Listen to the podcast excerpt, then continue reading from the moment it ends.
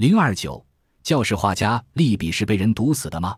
宋代著名词人柳永曾写下这样两句词：“衣带渐，宽终不悔，为伊消得人憔悴。”说的是为了自己心爱的女人，心神俱疲，算得了什么呢？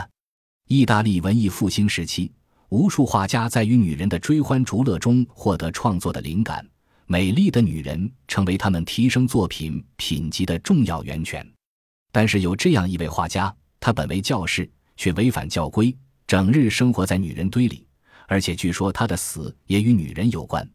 这位画家就是被称为教士画家的弗拉菲利波利比（一四零六年至一四六九年）。利比出生于佛罗伦萨卡尔米内修道院周围贫民区一个屠夫家庭中。由于子女过多，无力赡养，父亲就让利比和一个兄弟从小进修道院当修士。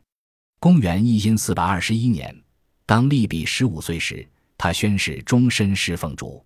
公元因四百三十年的修道院记录本上就有利比从事宗教活动的记载。他不喜欢读指定的书，却在书页边缘画满了漫画。副主教注意到这些漫画显示出非凡的天赋，就让他学马萨乔在教堂里所画的壁画。不久，利比就在同一所教堂里绘制自己的壁画了。这些壁画现在已经不存在了。但有的学者认为，与马萨乔的作品相比，一点也不逊色。正是在教堂的这些经历，促使利比决心做一名画家。但是他发誓要做个修士，却是个错误。这种情况在后来变得越来越严重。根据记载，利比非常好色，当他看中一个女人时，就愿意献出一切财产来占有她。如果不能成功，他就画他的画像来平息心中的爱火，这种习惯完全占据了他的心灵。只要一有这样的心情存在，他简直就无法集中注意力工作。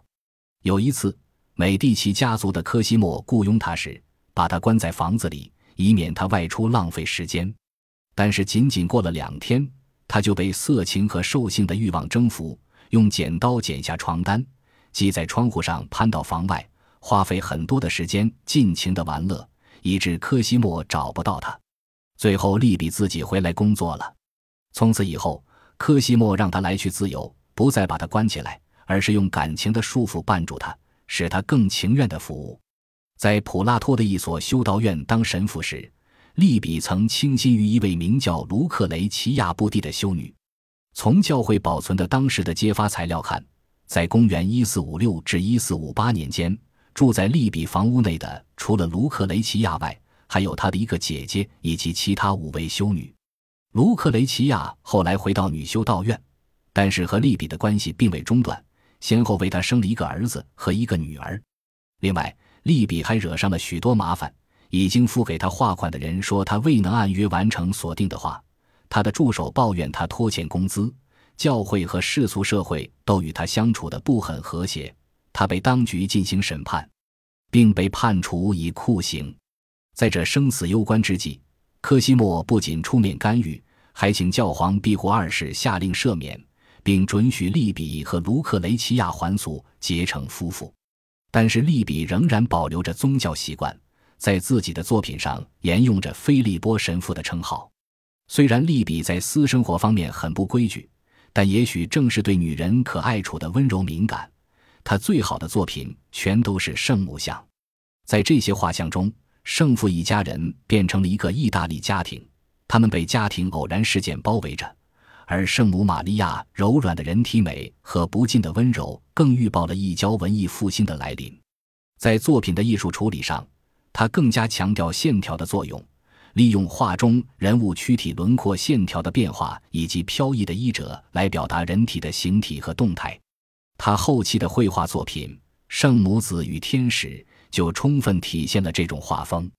在这幅画中，圣母只不过是一位美丽年轻的母亲，并非超凡脱俗的圣灵。婴儿基督被两个天使托起，其中一个小天使多少带有调皮孩子做鬼脸时的神情。尤为重要的是，圣母的形象据说是参考卢克雷齐亚的样子绘制而成。真实的展示了十五世纪意大利上层社会崇尚优雅的风气。他的头饰似乎被小耶稣弄乱了，金发往后梳，一串珠子在额前形成一个三角形，头饰中央有一颗大珍珠。画中的风景部分也是现实生活中的写真，是阿尔诺河谷的典型景色。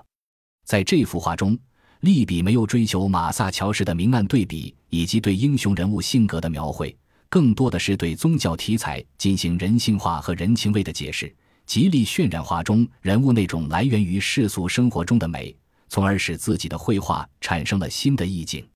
公元一四百六十六年。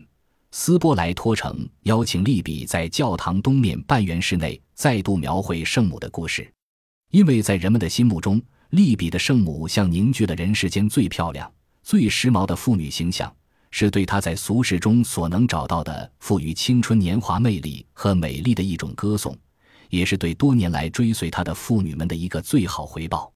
为了不辜负大家的期望，他谨慎的工作。但是火热的激情已经被过分的冷静所取代，力量也随着热情的消失而消失。他竟然无法画出像在普拉托修道院时绘制的那些壁画了。公元一四百六十九年，他在工作中死去了，带着无限的遗憾离开了人世。对于他的死，人们也说法不一。